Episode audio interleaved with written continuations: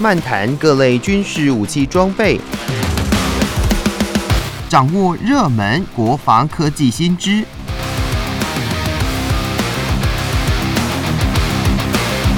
军武说早安，陪您一起领略国防知识力量。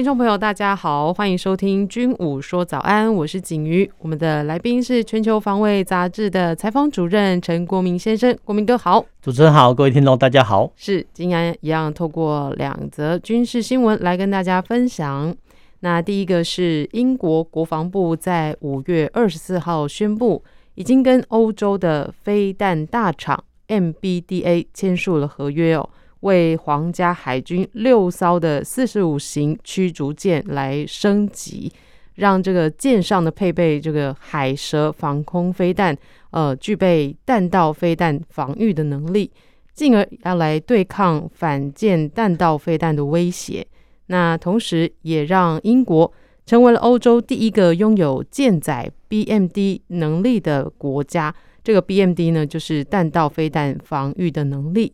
那这个新闻内容呢，也提到了、哦、这个，就是这次的升级呢，是价值了三亿英镑哦，折合台币呢，大约是一百一十亿元。这个升级到底的呃详细的细项有哪些呢？就让国民哥来跟大家介绍喽。我们要再来看，其实这个新闻哈是就讲说哈，英国的四十五型的驱逐舰哈，呃，要花一笔钱哈来帮哦这个原本的一些。呃，防空飞弹系统哦，做一个性能升级哦。那这个所谓的海蛇飞弹呃防御系统啊，它可以拦截哈五百到六百公里啊射程远的这种飞弹哦。这个是整个新闻的概要。那我们简单的回顾一下哦，英国的这个水面舰的一个系统。说真的，英国水面舰他们的的分类法就比较简单哈，比如说。呃，以前的二十一、二十二、二十三号、二十六型哦，巡防舰到四十二型驱逐舰、四十五型哦，甚至有下一代的叫八十三型的驱逐舰哦。那呃，简单来讲哈，就是说，哎，前面数目字的哦，就是先前哦，先一代的一些巡防舰哦或驱逐舰哦。那下一代的哦，他们的一些编号，比如说呃，二十六型巡防舰哦，四十二型驱逐舰哦，性能就会比较呃先进哦。但是这个只是通论啊，哦，这个只是通论。譬如说之前哦，大家都认为说，呃，在呃福克兰战争时期啊，就四十年前的福克兰一九八二年福克兰战争时期啊，这个四十二型的驱逐舰哦，虽然说呃它的序号是比较后面，但是说真的，它后面好像没有比较跟前面的舰种好像比比较没有什么先进哦。说真的，这个只是相对来讲哈，但是就四十五型的驱逐舰来讲哦，目前哦目前是算是。哦，英国皇家海军的一个主力舰种哦，那嗯，我们这边特别强调一次哦，因为英国它是一个皇室的国家，我们等下会提到说，所以其实他们的海军哦，通常你就要加一个皇家海军哦。那那时候呢，英国呃，我们叫日不落国，所以它前面就讲 Royal Navy 哦，就是皇家海军。那其实世界各国还有很多皇室啊，啊，其实但是呢，你讲说 Royal Navy 哦，大概哦就是专指。哦，这个英国皇家海军，所以说一个算是英国专用啊。那因为我们刚才讲说，哎，其实很多国家还有皇王室嘛，啊，其实他们的王室的海军哦，也可以叫做皇家海军。但是呃，就目前来讲，就目前哦，这个英文字 Royal Navy 就是英国海军通用哦，这个是呃算是一个尊称啊。所以你你可以看到哈，这个英文的尊称哈，居然可以表现在十八、十九世纪哦，这个日不落国啊，这个余威还在哦，所以蛮奇特的哦。那我们这样来看啊，这个四十五型的驱逐舰哦，它是呃一九九一年哦就开始了，呃，其实英国人就开始哦研拟说，哎，他们的下一代的主力战舰在哪里？那当时候呢，其实呃各国呃联合开发叫地平线驱逐舰哦，那地平线级的驱逐舰哦，那基本上来讲它是呃各国通用。那后面哈后面其实呃各国并没有合作，那其实英国哈退出哦这个合作案，那他们自己哈就变成说，哎，自己要做自己的。主力战舰的体系哦，那大概讲是这样子。那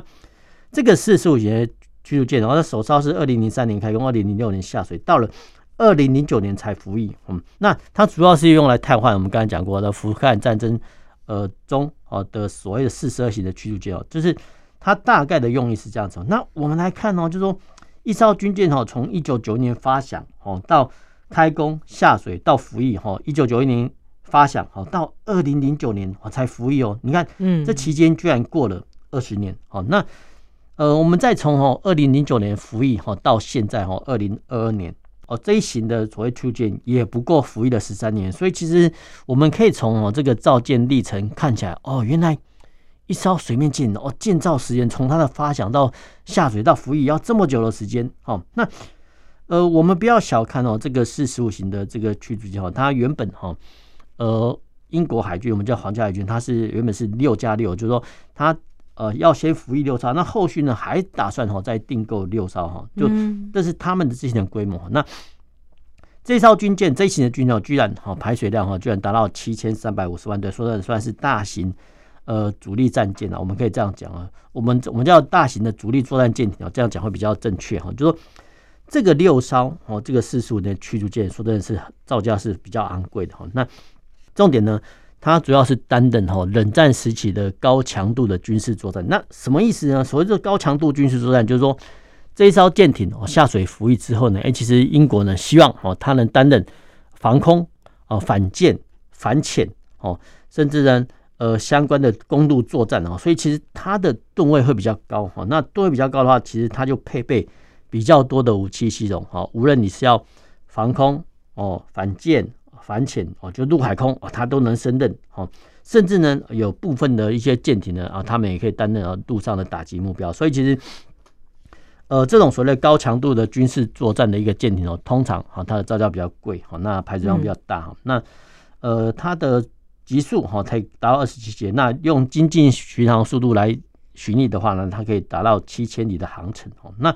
它的呃人员配置呢，就呃一百九十名到两百三十五人，哦，这是它的主要编配哈。那它的主要武装包含哈四十八枚阿斯特就三十的防空飞弹，然后阿斯瓦克这个反潜火箭鱼雷，哦然后还有哦反舰飞弹，还有舰首的一一四公里的舰炮。那当然哈近迫防卫系统有有所谓三零攻击机吧，还有这个山猫直升机。那我们刚才讲过的哈，就是说哎。这个 NBDA 哈，居然哈要替这个四十五型的呃驱逐舰做升级哈，那升级的内容就是这个四十八枚的阿斯特的三十的防空飞弹啊，那大家都以为说啊防空飞弹呢啊，基本上来讲就是呃军舰配置之后，哎对付哈这个所谓的呃敌方来袭的飞机啊，但是没想到呢，哎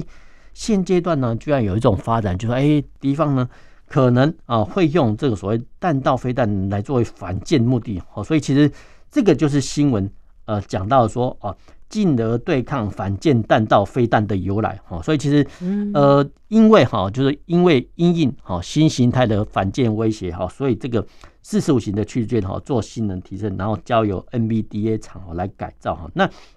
我们讲白一点哈，就是说，哎，军舰哈它下水服役之后呢，那当然哦，它要很多执行很多任务了，但是现阶段来讲，哎。居然有这种所谓反舰弹道飞弹出现，那如果说哈，如果说要做加改装的时候呢，那当然哈，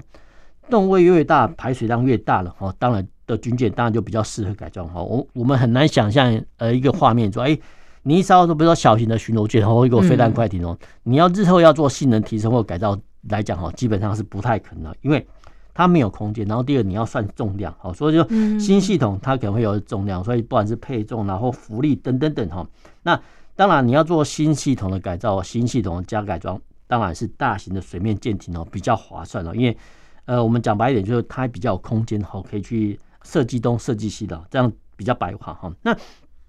为什么哈会呃做这种改变哦？因为其实，在冷战之后呢，其实大家都以为说啊，这个冷战结束了，苏联已经解体了，所以其实没有什么大规模的威胁啊。所以其实这些大型的主要的作战舰艇哦，当时到现在都一样哈。都面临各国说啊，你要不要裁撤哈？裁撤一些呃大型舰艇，因为说现在没有战争需要啊，哦，所以你这种思维哈，影响到后续的整个造舰的时程哈。那嗯，没有想到，就是二零一四年，就欧洲来讲，二零一四年哈，俄罗斯的并吞了克里米亚，那二零二二年呢，就今年哈，呃，发动了乌克兰战争哈。那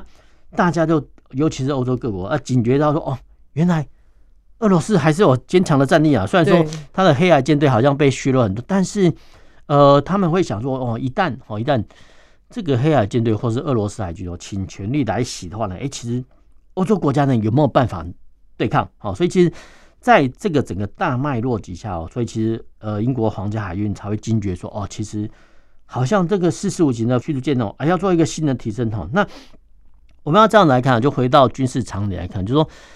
呃，军舰哈呃发射的防空飞弹要具备哈这个反舰弹道飞弹能力。第一个，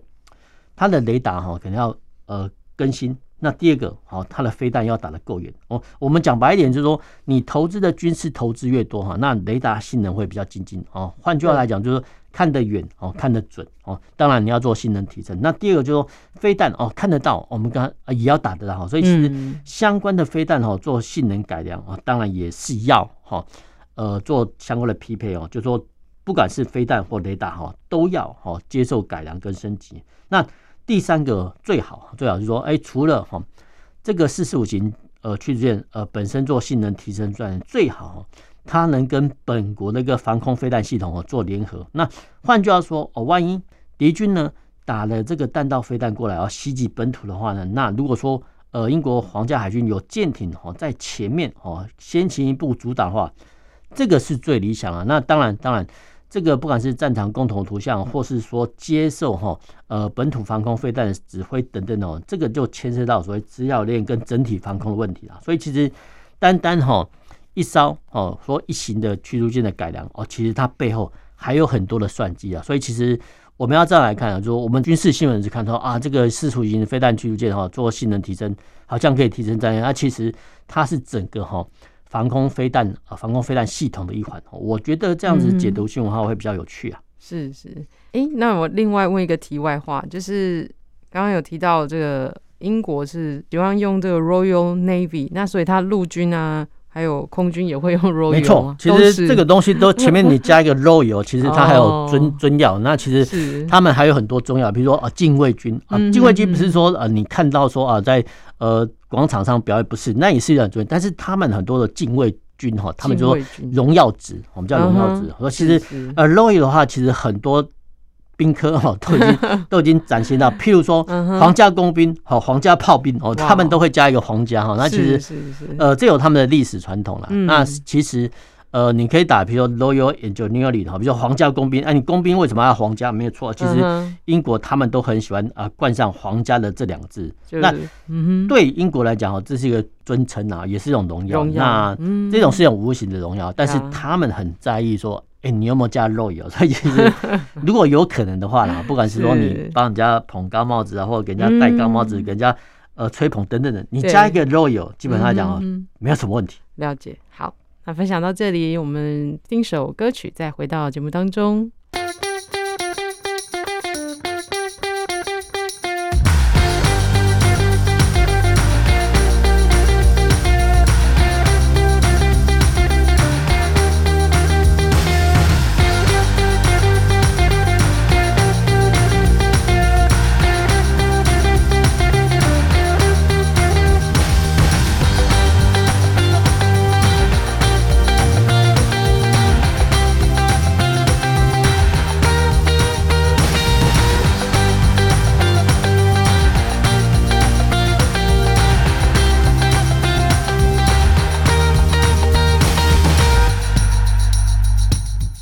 回到军武说早安，继续跟大家分享的这个军事新闻呢，是军文网站 Novel News，呃，有报道，就是南韩海军采购的第一批四艘新一代高速巡逻艇呢，已经在五月中旬在釜山的韩进重工造船厂完成了下水仪式。那未来将会逐步的取代老旧的大救急巡逻艇。来强化因应北韩非正规海上威胁的防卫能量。诶，说到了这个南韩新的巡逻艇呢，到底有什么特色？它配备了哪些武器设备呢？呃，我们要这样子来先讲一下哦，这个所谓叫 PKM 嘛，它已经呃英文来讲哈，就是巡逻艇的杀手。那杀手所谓的这个新型的巡逻舰或巡逻艇呢，一般我们都以五百吨来区分哦，大大概哈就是说。五百吨以下叫巡逻艇哈，那五百吨以上叫巡逻舰。但是这个只是一般的说法啦。那就哦韩国来讲哈，我们一般来讲哈，就是呃这种小型舰艇，一般来讲叫巡逻艇哦，或巡逻呃非常快艇，会比较快哦。那当然了，呃不同的级别呃看哦，看使用者要怎么称呼。那新的巡逻配备所谓导引反舰火箭哦，那我们先来讲哈，这个是呃原本哦是呃新型的巡逻艇哦，飞弹快艇哦是哦原本这排水量五百七十吨的英勇下级飞弹快艇的一个缩小版的衍生型哦。那英勇下是谁？那个就是说，其实嗯，大家看电影哦，有一个叫电影的韩国电影叫《延平海战》哦。那延平海战哦，那时候呢是二零零二年奥运的时候，那其实北韩哦呃趁南海军不注意的时候呢，发动这个突击哦那。当时候呢，呃，居然哈，居然是北韩呢是用哦所谓的战车炮塔一个快艇哦架在炮手哈，然后用这种战车炮哈对轰呃这个南韩呃韩国的飞弹快艇。我们再再讲一次，就是说我们现在都尊称南韩一定要吃韩国，那北韩叫北韩，因为我们就再再三讨论过，因为他们很在意说啊，你们不要用南韩啊，其实用韩国，怕他会很生气哦。就我们回到说这个延平海战电影哦，当时候呢其实。韩国海军呢，不是没有注意到，哈，这个北韩快艇哦已经来袭，其实他们都有注意到，但是受限于非常严格的我们叫接战规定哦，所以其实当时候呢，哦，其实呃这个英勇下哈，这个艇长哦不幸哦就阵亡哈，所以后面哈后面我们可以到哦，原来后续的韩国的新造快艇哦，居然哦有一集就叫英勇下级，好，所以其实他算是一个呃英烈人物啦，就是说当时候呢，其实并不是说哈。呃，他没有注意到，其实他有注意到，但是受训以后严格的交战规定哦，所以其实他没有办法哦率先啊发动攻击哦，那没想到就被突击，那当然在交战过程中就不幸阵亡。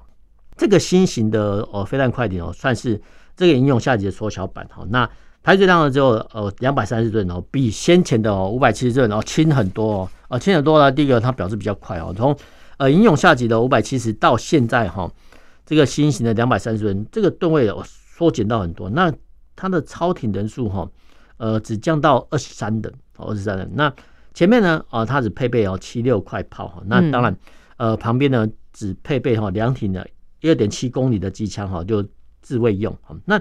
最特别的是说，哎，它居然还配备了十二管的一三零公里的导引火箭弹哈，那射程哦，居然啊有三到二十公里之远哈。那这个武器呢比较特别啦，因为说真的。比较少人哦，那比较少国家哈，用这种所谓导引火箭哦，当做哈这个水面舰艇的一些主要武器，说真的是蛮奇特的哈。因为再加上哦，其实放眼望去哦，现阶段的一些小小艇哦，基本上在战场上呢，呃，它没有什么生存空间，呃，只不过哦，北韩呢，他们海军居然配备了很多的哈这种所谓的快艇啊，不管是巡逻快艇。啊，炮艇哦，甚至所谓的呃飞弹快艇等等等，这些呢炮艇各式一样的快艇，哎，北韩都有。那哦，韩国海军为了对抗哦这些一大批的快艇，那当然哦，他们也要有所准备哦。只不过对付这个众众多的快艇哦，如果哦你用啊大型的主力舰艇哦来对付的话，其实呃是有点缓不济急，而且哦可能会有贝多利润。换句话说。呃，北韩呢可能有十艘哈这个快艇来骚扰你，但是你如果要用一艘主战舰艇去应对的话，其实呃不管怎么样的效用都不太划算了。所以其实呃韩国海军的想法哈就是要以艇制艇，就说你来小的哦，我也来小的哦，就是说呃下士对下士的概念哦，这个是一个正确的做法。那刚才讲过说，哎，其实整个快艇哦，其实在整个人类的海战史中哦，它还有占有一些一席之地哦。那过往哦。呃，我们看到说啊，有一类快艇哦，在二战中活跃哈，那各式各样的，比如说内河的炮艇哦、巡逻艇哦，到发展到后面就是所谓的飞弹快艇。那换句话说呢，哈，就是说借由哈这个飞弹快艇的高航速呢，然后提前哦前去冲刺哈，然后发射反舰飞弹，然后发射完反舰飞弹之后呢，就赶快逃脱哈。这个是飞弹快艇的呃想法。当时候呢，其实美国还有日本哦，都发展到。呃，他们呃类似所谓的飞翼型的飞弹快艇哦，那居然可以到高航速高达五十节哈，那五十节的话是说是蛮快的哦，只不过哦，只不过在高速航行下哦，其实这个小型的舰艇哦，他们的耐波性哦，虽然说够哦，只是呃舰艇呢居然可以承受，只是说在上面的呃服勤的海军官兵哦，其实他们可能身体会不堪负荷，所以其实。快艇呢跑得越快啊，其实人员哦，可能你如果没有适当做好，可能会很难受。譬如说哦，啊，譬如说我们以垦丁来讲哦，呃游客你乘坐那个快艇啊很舒服，没有错哦，没有错，在五分钟之内你觉得哎、欸、很好玩很好玩，然后就砰砰砰啊，这样好像很好玩。但是呢，一旦你航行到十分钟以上，你会觉得。欸、不对啊，怎么一直在被上下起伏、上下起伏？这个人也会受不了。所以其实后面呢，所以其实我们看到，好像飞弹快艇呢，其实已经慢慢消失在各国的一些呃海军序列中了。那其实我们要回到北韩啊，北韩它刚好哦有很多这个所谓的炮艇。那这种炮艇来讲，其实呃火力呢不是算很强哦。呃呃，飞弹快艇之外哈，那这种呢快艇呢，如果呃南下骚扰的时候，然后其实哦其实。呃，韩国海军必须有所准备哦，所以我们刚才讲过哈，就是说用艇制艇。那其实韩国海军准备的快艇哦，其实基本上来讲哈，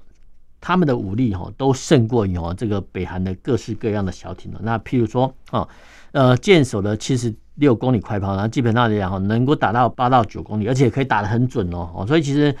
呃，总的来说啦，就是说，哎，韩国海军哦配备这种所谓七十六公里快炮，基本上来讲已经够哈。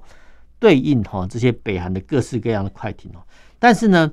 呃，现阶段哦，这个新改造的哈这个快艇来讲，居然配备了这个导引火箭哈，那这个我们就必须再讲一次哦。那这个配备哈导引火箭呢，虽然哈它可以打到哈三到二十公里哦，但是我们必须讲直白来讲哈，第一个就是说导引火箭它能打的比较准哈，但是不见得哦表示说每发命中，只是说增加哈。这个十二管哦，这个多管火箭哦，打出去之后呢，哦，可以增加它的命中概率哦，因为它不是飞弹哈。如果说飞弹的话呢，当然哦，那就呃就比较好办了，因为飞弹前面有导引端哦，可能有各种寻标器哦。当然哦，呃，导引火箭的前面也会加装哈一个导引段哦，只是说哦，这个导引火箭加装之后呢，只是增加哦这个火箭的命中概率哦。这个是军事常理。好，那我们再回到来说哈，因为哈，呃，多管火箭它有一个特性，就是说它先天呢不是打点的，它是打一个面。好，呃，那目前呢加装哈这个导引段哈，只是增加哈这个多管火箭的命中概率哈。那这个概念有的话哦，其实我们要想到说，那这些导引火箭弹呢，如果哈配备在哦舰艇上。啊，如果是露天存放的，一管一管哦，不是用发射箱模式来装装载的话呢，其实你必须考虑到说哦，它会受到海风跟海盐的侵蚀哦，所以其实呃日常保养来讲哦比较不方便哦，所以不不不问。那如果说呃韩国海军真的要好要配备好这个多管火箭的快艇的话啊，其实呃相关的保养跟维护呢，可能要多费点心哈，因为。毕竟呢，海风跟海盐呃会侵蚀呃舰上的装备哈，这个是大自然特性。但是无论如何哦，韩国海军哦加装哈这个导引火箭哦，主要呢还是所谓的威慑力量哈，那就是说呃让哦这些呃南侵的一些北韩的一些巡逻快艇知道说哦，原来韩国海军配备好这种强大的武器哦，然后让他们哦知难而退。那至于说呃实际上有没有集成的效果呢？我们是觉得说反而哦。呃，不如哦，这个七十六公里快报哈来的准啊。那当然哦，我们必须考虑到，其实火箭哈它的穿透力哈不是很够。那只能说哦，只能说当做威慑效果来来讲的话，其实效果还不错哦。那我们在哦呃没有想到说呃各式各样的快艇在退出各国海军的序列之后哦，居然在北韩跟韩国海军。反而看到说哦，这类快艇哦，居然又蓬勃的发展起来。说真的，这也是呃蛮令人意外的一种景象。那今天呢，就跟大家分享到这里，也感谢国民哥在军武说早安跟大家分享这两则军事新闻。那我们下周再见喽，拜拜。拜拜。